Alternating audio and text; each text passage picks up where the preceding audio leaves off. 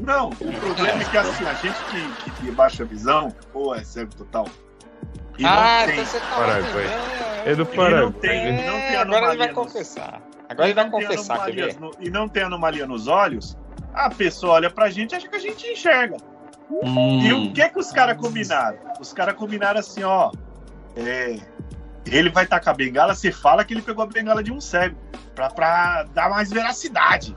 E o cara, meu, era um ator. O cara falava bravo, bravo, e eu já quase chorando. Aí quando eles viram que eu ia começar a chorar, mano, eles vieram.